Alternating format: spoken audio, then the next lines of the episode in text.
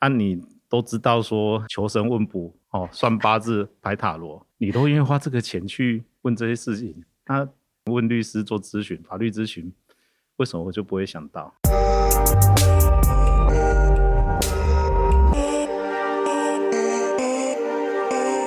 现在时间是七月二十九号下午一点快十五分。你现在收听的是深 V 一口气。哇，我们的嘉宾非常的有，就是 follow 到。我们今天这个痛 我觉得很不错。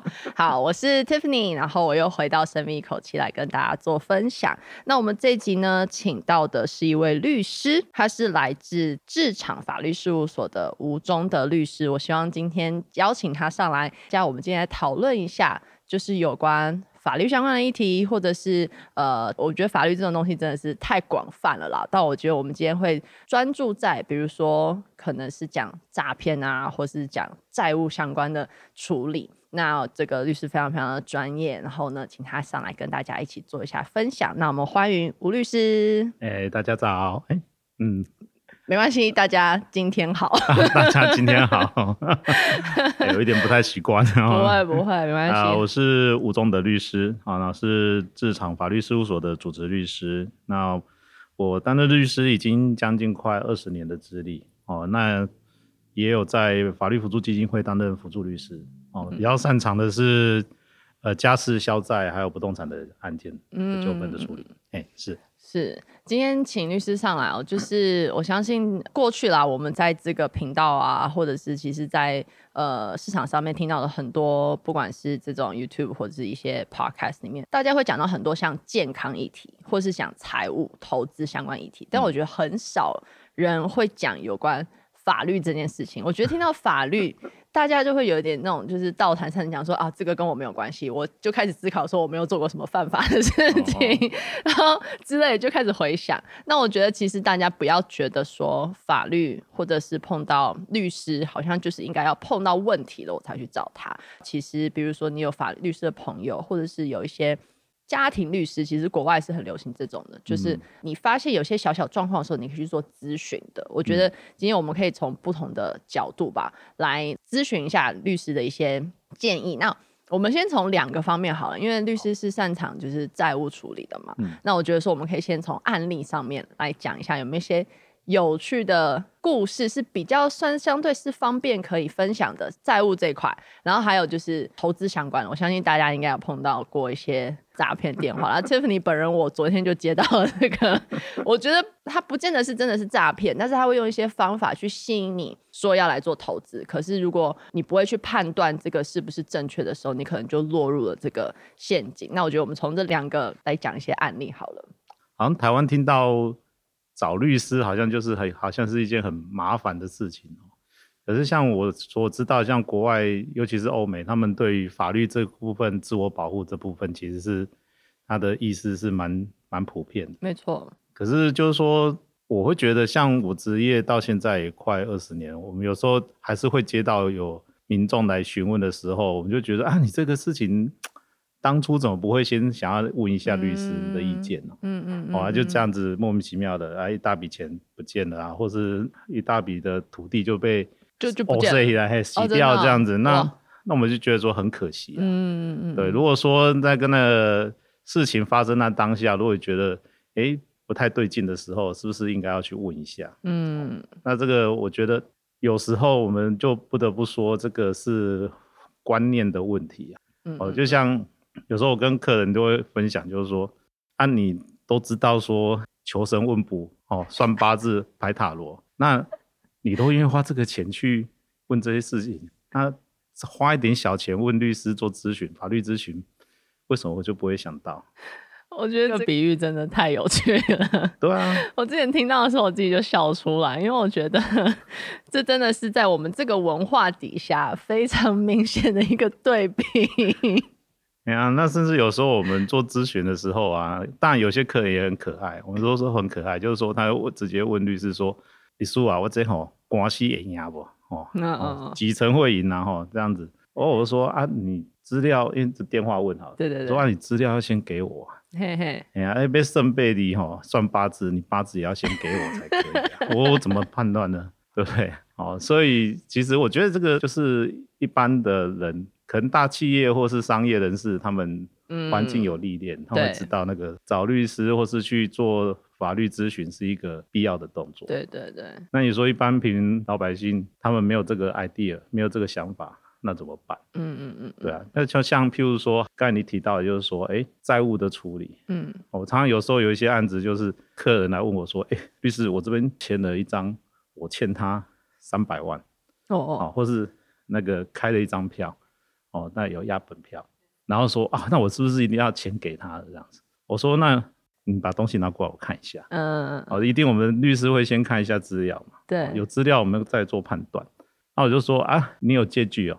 那、啊、你签了一张三百万的票啊？你有真的有当初有跟他借钱吗？嗯嗯，哦，或是你当初有那个签收的记录吗？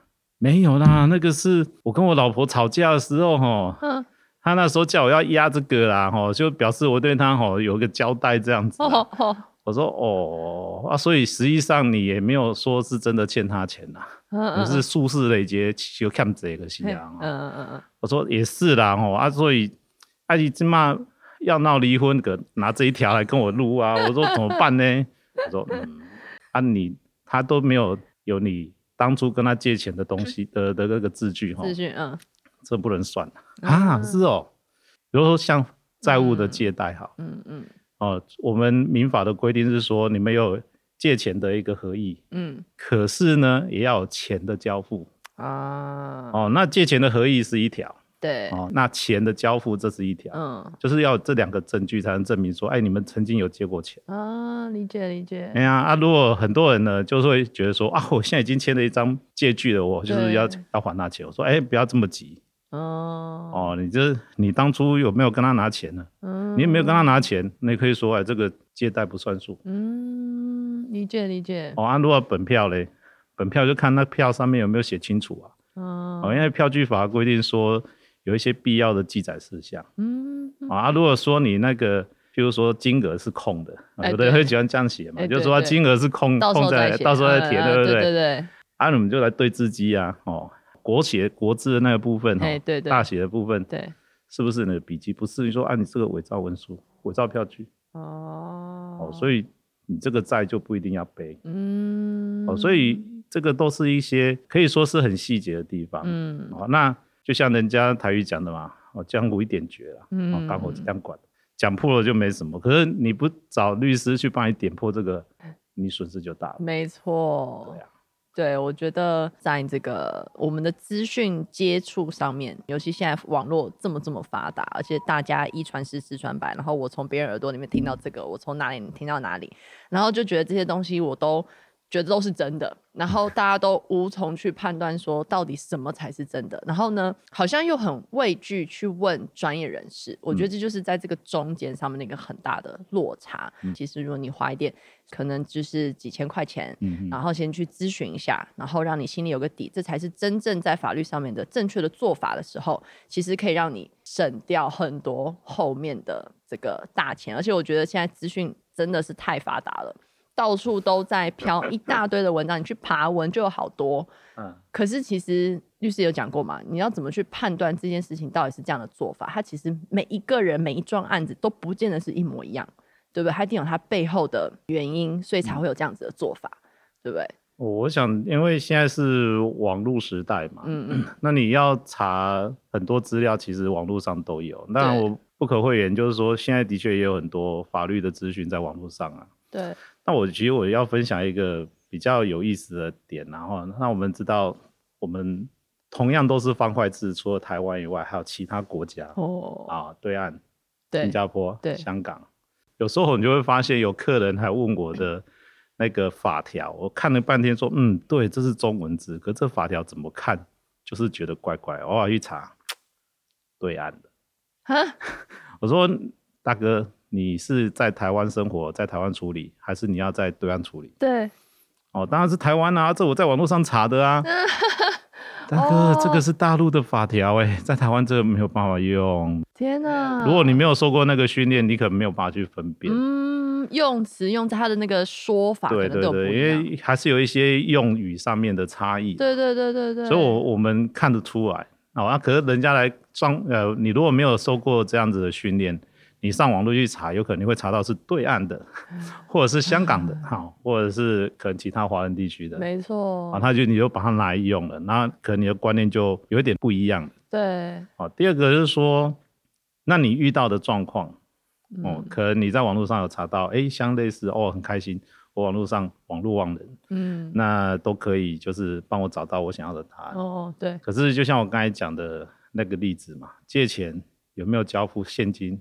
这个小小的点，嗯，哦，那可能你看到的案例也有一些小小的细节，对，跟你的遭遇是不太一样的。对对。那怎么办？那可能就是失之毫厘，差之千里。哦，当然我我是觉得说网络时代第一个方便，可是。方便以外，它的正确性可能，嗯，要去再去做一些 double check。嗯嗯嗯。哦，可能你可以拿这个在网络上找到说，哎、欸，符合你现在在问的问题的答案。那你如果觉得说，哎、欸，想要更清楚、更正确的话，我我说实在，台湾现在你如果说找律师去做咨询的话，嗯、哦，其实坦白讲，跟国外的行情，我们台湾律师的咨询费真的是很 实惠。这样子。我懂。对。哦，是真的很实惠。那第二个是，如果你觉得你担心在网络上找律师不是真的律师，嗯，那也没有关系。有一种东西叫做官网啊，啊，你可以去法务部的网站，哦，说哎、欸，他们有登记有案的律师有哪些，嗯，那你去找。或者呢，你去所谓像台北有台北市律师公会，对对，对，哦，各个县市都有县市的律师公会，你可以上他们的官网。哦，去找 啊！你上面去，你去随便你去搜寻，那至少官网上面的律师应该是真的律师。嗯嗯嗯。哦，你就找一个你看得顺眼的。我们也有案子是客人啊，他去官网去找律师，一一堆名单列下来，然后把名单拿去神明那边卜卜，说哪一个律师比较好，那那跑到我这边来，我说哦，那感谢神明有保佑这样子哦。那 魏晨笑笑说：“好可爱，好可爱。啊”没有关系，都没有关系。至少你愿意说听神明的指示来找律师问一下，OK，OK，都 OK。对啊，太可爱了，对吧、啊？可是你如果去做一些，请专业人士帮你做一下咨询，至少你的资讯会比较正确一点。嗯嗯、我们都希望说，你是在资讯正确的情况下去做判断，你比较不会后悔。嗯嗯。不然有时候我们律师接到案子哈，你前面没有处理好。后面我们要救就很很为难了，很为难。对，那我就是说，有时候我们也会跟客人聊，那就会跟客人开玩笑说，我们律师真的不是神仙。那你前面、嗯、哦，你前面已经挪，我后面哦，只能尽量让它不烂而已。嗯，哦，我只能尽量帮你挽回来。对、哦，除非有一些其他的方法再去处理回来。嗯嗯，哦，大概是这样子。嗯，我刚刚突然想到一件事情，就是因为在我们这样的文化之下，有的时候也会不太喜欢把自己做不对的事情，或是所谓自己觉得啊，这是我的家事，我的家丑不外家丑不外扬，不外扬，然后就不敢跟律师讲实话，嗯、然后到最后有没有你有没有你有没有碰过，就是一直挖一直挖挖好几层才挖到最终的实话，然后如果你一开始就告诉我实话的话，可能 相对简单很多。因为我刚刚突然想到这件事情，是因为。多少嘛？因为这东西真的是很私密的事情，比如说大家都不太敢。如果他今天只是第一次去咨询的时候，嗯，是不是就会有碰过这种？就是，那你一开始就告诉我实话就好啦。但是大家都不敢，就是因为本来咨询这件事情就已经保持着啊，我也不确定到底怎么办，然后去咨询了，就觉得说啊，我做这样的事情就不好意思嘛，然后就一直在想要遮遮掩掩、遮遮掩掩，然后最后就也是有啦，就当然就是说。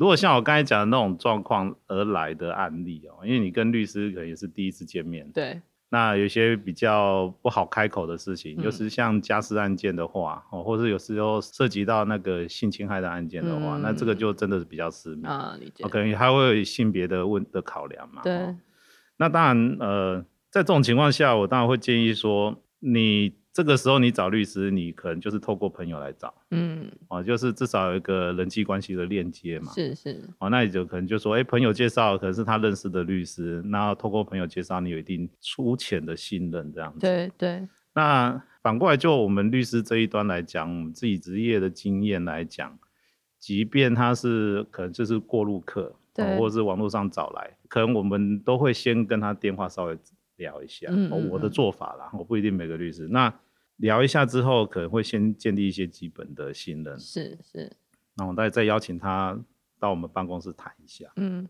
那当然也会遇到谈过几次之后才会发现，哎、欸，这个案子的关键点终于浮现了。哦，哦，那当然，因为照律师法，照法律规定，律师是有保密的义务嘛。当然，对对对，客人的事情要保密。对，当然情节我们或许可以做分享，可是人民啊这些关键的我们不会去讲出来。嗯嗯，嗯，嗯，嗯那如果说今天遇到客人，他就一直要一路挖一路挖一路挖，那只能说我们律师要有一点耐心。嗯。对啊，那有时候。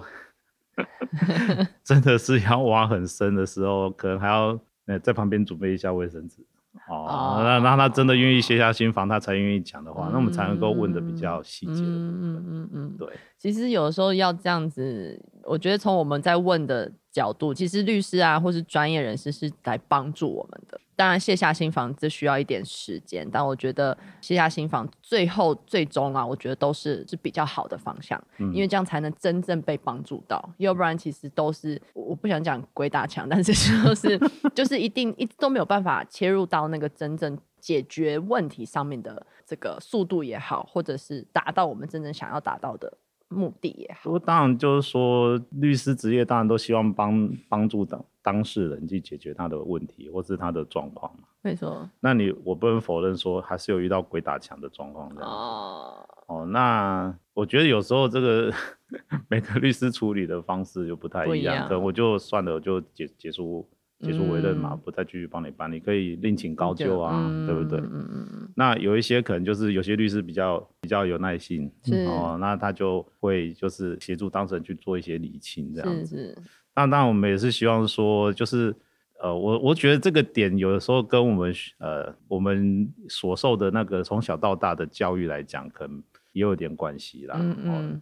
就是说，可能对于台湾的我们。国内的这个法律的一些法院的运作，嗯，或许你在学校学公民教育的课本里面有提到法条，对对，有介绍到台湾的我们自己国内的法律，对。可是是不是对我们法院的运作这一块，非常不熟悉，有一些介绍，我我想应该是不熟悉啦。对对。说实在的，法院都有这种就是说诉讼程序的一些介绍，对。可是我相信很多人是有看没有懂，嗯。那你对这个程序不了解，就会变成你对程序会有奇奇怪怪的期待。嗯，好像那有时候可能你明明是可能在告分家产的案子，对，可是你去跟法官讲了一堆。当初哥哥对我怎么样啦、啊？妹妹对我怎么样？小时候我们吵架又怎么样、啊？嗯，那老师反这个没有办法厘清你要告的内容。嗯嗯嗯嗯，因为你们告的是分家产。呃，对对，那是怎么分是一回事，至于你们怎么相处，那又是另外一回事。哦，好 啊，那那那所以这个 这个部分，我们有时候就要花一点时间跟力气跟客人去做沟通。嗯嗯嗯嗯。哦，就是说，哎，这个程序在这个时候大概是到什么？程序，那当然，我们有时候也会看到，就是有些当事人他们能够理解到什么程度，我们也是尽量让他理解。嗯嗯嗯嗯嗯，对，嗯嗯哦，那这个我觉得就有时候可能有人会骂法院怎么都是一群恐龙这样子。哦，当然实体的法官怎么下判断，当然有他个案的考量。对。可是我觉得对于我们在运行的这套法律的机制的理解啊，对。哦，可能大家对他的理解还是没有那么。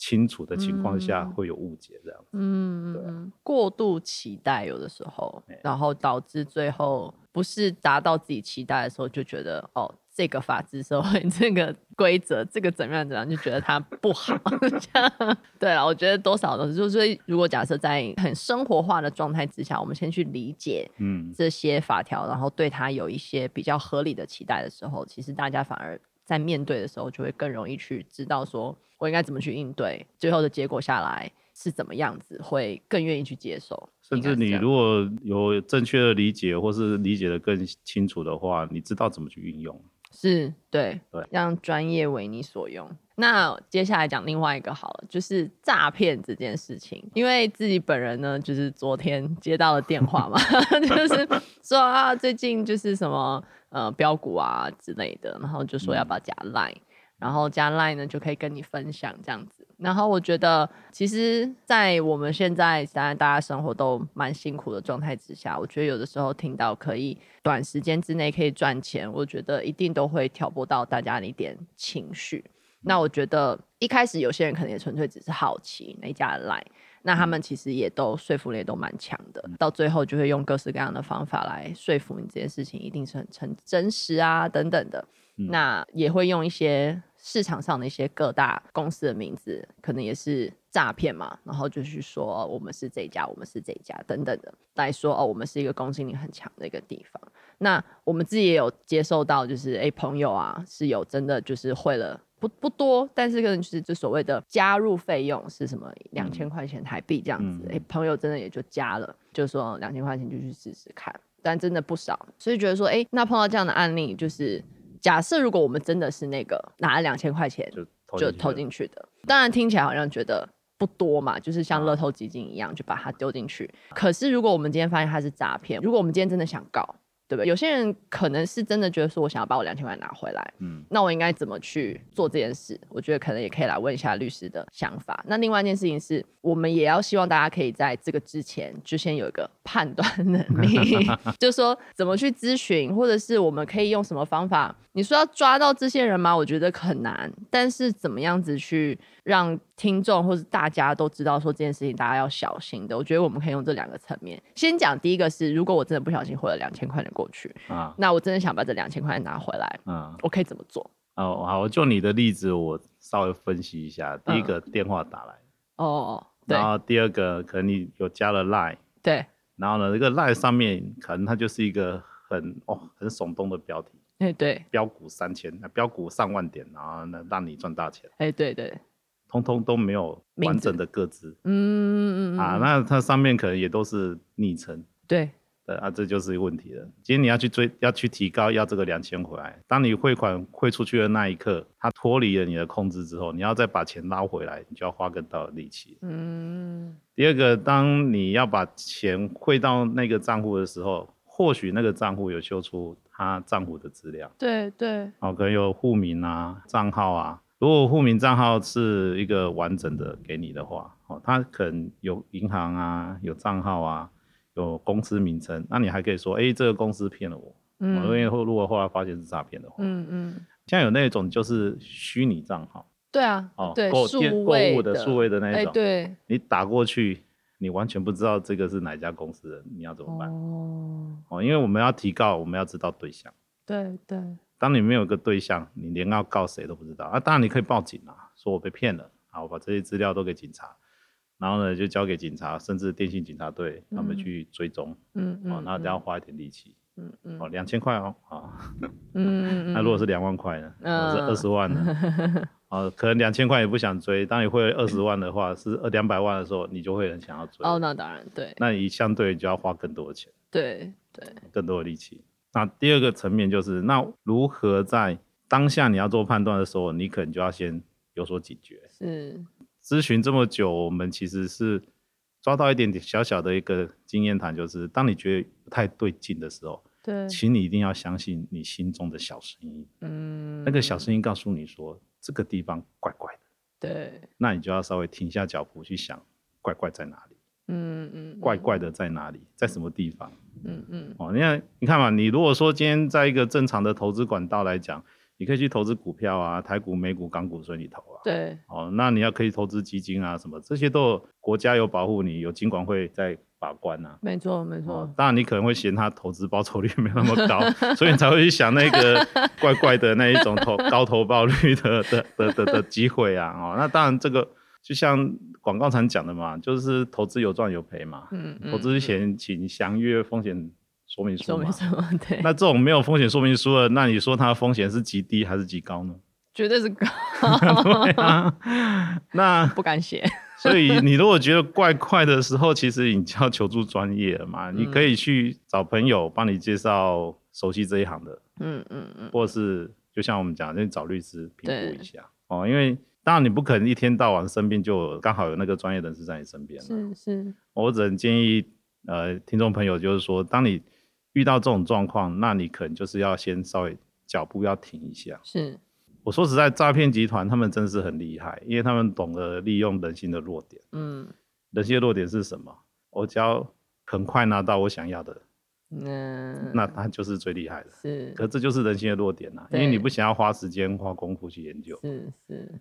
那如果你觉得这个很啊很有诱惑，可是又觉得怪怪，对，那你就要反其道而行。嗯，那就花一点时间，好花一点力气去研究一下。嗯嗯嗯。啊，你说我不想要那么研究那么长篇大论，那我说那你找专业人士问一下总可以了吧？对对对。对啊，好，你花一点小钱啊，当然了，你说像刚才你讲的例子，嗯，两千块那么小小的金额，对，损失就算了，那也 OK 啊，那就是两千块。如果你今天投资两万、二十万，对，两百万呢，对，你去做一个咨询，可能几千块而已，那。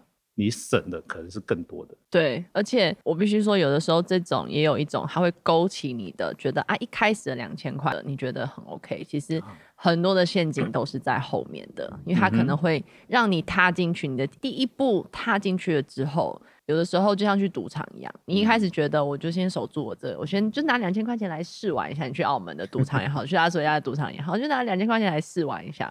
好，啊两千块没了，对不对？然后说啊，不行，我还要觉得两千块我还有机会再再拿回来，对不对？然后下一次讲说，那你再放个一两，再放个两千，嗯，然后再来放个两千，哦，这个小钱累积起来就不是只是一两千的问题了。那个来个五次十次就是变成两万，你知道，来个一百次就是二十万了，有没有？所以。这中间就是大家就是其实人性啦，就在于其实第一个刚刚律师讲到的求快，对不对？好，第二个就是啊不服输嘛，我就这这钱一开始的两千，然后后面他就会再把你挖出更多，所以我觉得最怕的其实是你第一步之后可能有第二三步，嗯嗯，所以在前面的时候，我觉得就应该先去真的是咨询一下，到底事情 是不是有这么好的事，对不对？就是有的时候自己心里面的小声音就是会觉得说，真的有这么好吗？试试看。好，这时候就要斟酌一下这个中间的状况。那我刚刚突然想到一件事情，想要问的是，因为一直讲说最近讲说啊，加个 line，加个 line，对不对？这电话里面都是这样讲。为什么他不在电话里面跟我说？嗯，这绝对是有他可能被追踪到的地方，嗯，对不对？那为什么 line 大家现在都很频繁的加？其实我想问律师的地方是说，line 这个东西现在到底是不是一个被认知认可？法律上是说这个是一个确定的。有法律效益的联络管道，因为我可以改掉我上面的名字嘛。比如说我今天截图截图截图，可是他就是不会写他自己的真实的资料。那他们可能也可以去随便申请一个就是可以抛弃的这些手机电话，而且现在甚至连手机电话都可以不用绑定。我在 Line 上面就随便弄一个 email，然后呢，我就可以去登记一个 Line 的账号。那这些东西就像刚刚讲的，假设我今天如果落入这个不小心落入所谓的陷阱，好了。假设我真的放了二十万、两百万进去，后面要花的时间去追踪是很多，是不是很多也是来自于，其实现在比起过去资讯更发达，网络资讯之间更方便的时候，用 Line 这个东西是要追踪是一件更困难的事了，不像以前电话。呃，我觉得通信软体的这个。出现了哈，对对，其实是增加了，真的是 所谓的资讯落差，但当然可能不会发现呐，就是说有时候像我们以前办过那种就是地下钱庄的案子，哦对，啊他们就很容易用借人家的名字去申请手机嘛，是是是是，买那个门号，对对，那到最后真的追到就是那个门号的人遭殃而已啊，这就像有些诈骗案件就是。他拿骗到的那个存折，那这样也会到那边去。嗯，那你追到的就是，这有点就是金蝉脱壳的概念。了解。那你说好像赖好了，好，微信就先不讨论了。嗯，那那个我没有办法，没办法。对。那赖的话，其实基本上至少他在台湾是有公司的，这个可能就是说，真的如果要去查证的话，可能就要透过诉讼去调，能不能调得到，那还是另外一回事啊。对对。哦，所以有时候我会建议，就是说。不是真正有见过面的人，或是透过人家介绍的话，嗯、加这个 line，其实你就一个基本的人际关系的风险。嗯嗯嗯。好，那你在 line 上面有时候会叫你加个 line，加个 line，他又不显示出他看起来像人名的称呼的话，对，那有可能是机器人。那我那我我我说实在，我真的不建议。嗯，我不建议你就随便加，或者是你要加也没关系，可是你就是观察就好。嗯嗯嗯嗯哦，因为说实在的，在 LINE 上面的互动，或者是甚至有金钱交易的话，嗯，通常你是很难去追踪去向的。对。那你说有没有可能用 Line Pay？嗯，哦，当然 Line Pay 或许 Line 公司他们内部会有记录。对。哦，这个可能因为这个我我没有不是 Line 的公司里面的人不知道，是，人家要问他们。对，可是他们也是几乎是像是有一点。有点半虚拟账号的感觉，类似现在对对，那所以这个就是给那种你说诈骗集团有个空间，或许他不自己不一定是诈骗集团，他就是刻意要躲你。对对。哦，所以我就觉得说，在通信软体的上面的使用，尽量是实名制啊。嗯。哦，就是说你要知道说这个人是谁，或者说至少间接知道这个账号是谁在用。对对。那如果说奇奇怪怪的，就我刚才讲，你又觉得怪怪的。你就要花一点力气去查、嗯、啊！你如果如果又想要省事，又想要赚大钱，那全世界好事都给你了，对不对？那大家这个这个赖早就是破五百了，谁、嗯、要还要给你空间加进去？真的 真的，哦、应该说现代社会是一个风险性的社会，是哦，你不能就是好像头顶上就要有一个包青天帮你主持公道了。嗯，有些事情其实你要有一些判断，就是说，哎，我。这事情我该不该做？这些事情我还是要避开。嗯嗯嗯。哦，那该做或是要避开，拿不定主意的时候，嗯、就我们刚才讲的，那你求助专业嘛。是。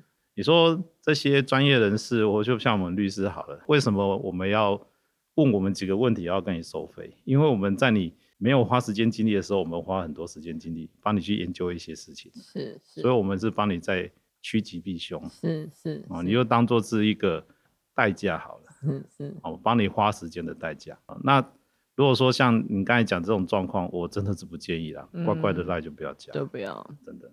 对，现在真的 Line 太普及了，所以为什么人说封锁自己的 Line，就是不是好朋友什么的，就是都不会看得到。我觉得这也是保护自己的一个方法啦。而且另外一个就是真的，现在很多人都太依赖 Line 这个东西。那我觉得现在资讯太发达的社会状态之下，不管是通讯软体也好，网络上。Po 文一堆也好，我觉得大家要知道如何去判别。那如果不确定这到底怎么去判断的时候，就找专业还是最好的一个管道。那我们今天时间呢也差不多到这边。那我觉得跟律师聊完短短的时间，我觉得我自己也学到很多，因为说应该是说同时在提醒自己，觉得有的时候碰到。呃，不确定的地方，我觉得绝对还是有专业在我们这个生活周遭是在可以协助我们的。而且，其实大家觉得啊、呃，去问会计师是一件很理所当然的事情。那、啊、律师其实也是啊，医生也是啊，大家很很爱跑诊所、跑医院去咨询医生啊。那为什么？不能就去花点时间 去跟律师做一些小小的咨询，而且生活周遭其实法律这件事情是一直都在的。我必须讲一件事情，比如说你今天就随便去网络上面登记一个你觉得很小很小跟你没关系，就是很简单的一个账号，他就要你去点那个我同意了，那就是法律。对，只是因为我们已经不不太在乎这件事，可是不能不在乎。大家要知道，你先点下去的，这就是有法律效益的。我我觉得其实呃。因为我们一直在推说，哎，法律要生活化哈。其实我应该换个角度来讲，就是说，在你生活里面，你会发现哪些事情，其实它背后都有它法律的意义在。嗯嗯嗯嗯。哦，刚才我们前面讲的就是说，你运用法律的思维去帮你做一些生活上的判断啊。当然，你不是学法律的，你可以去问。嗯。尤其是像现在，你可能就是。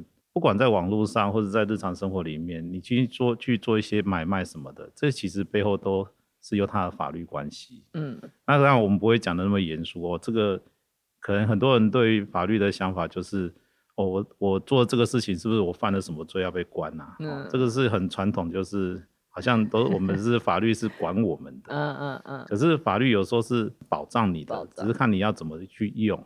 是。哦，第二个，你怎么去理解？嗯，哦，如果说你呃身边有读法律的朋友，你或许可以跟他多聊一下，哦，聊天总不用收钱嘛，哦，或者是你闲聊的时候，就是学习一些法律常识，对，哦，那帮助你在日常生活，也就做一些事情的时候，可能多一些考量的点的话，是，哦，或许你遇到诈骗，然后就投进去的机会就会少少很多，对。嗯真的是太好了，我觉得今天也是收获收获满满，而且我觉得非常荣幸可以请到吴律师来跟我们做法律上面相关的分享。我觉得这个真的很少在市场上会听到了，因为大家都有点避而不谈，不太愿意分享这种议题。那我觉得这种议题是是大家都必须要有。我觉得其实这样讲回来，我觉得公民道德书本课本开始可以要做一些调整，让大家可以知道这件事情不是让你去害怕的。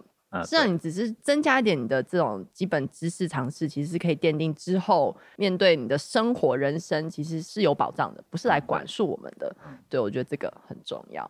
那也很期待之后有机会可以再跟律师做请教。OK 啊，OK，嗯，好，那我们今天深吸一口气就到这边结束啦，我们下次再见喽，拜拜，拜拜。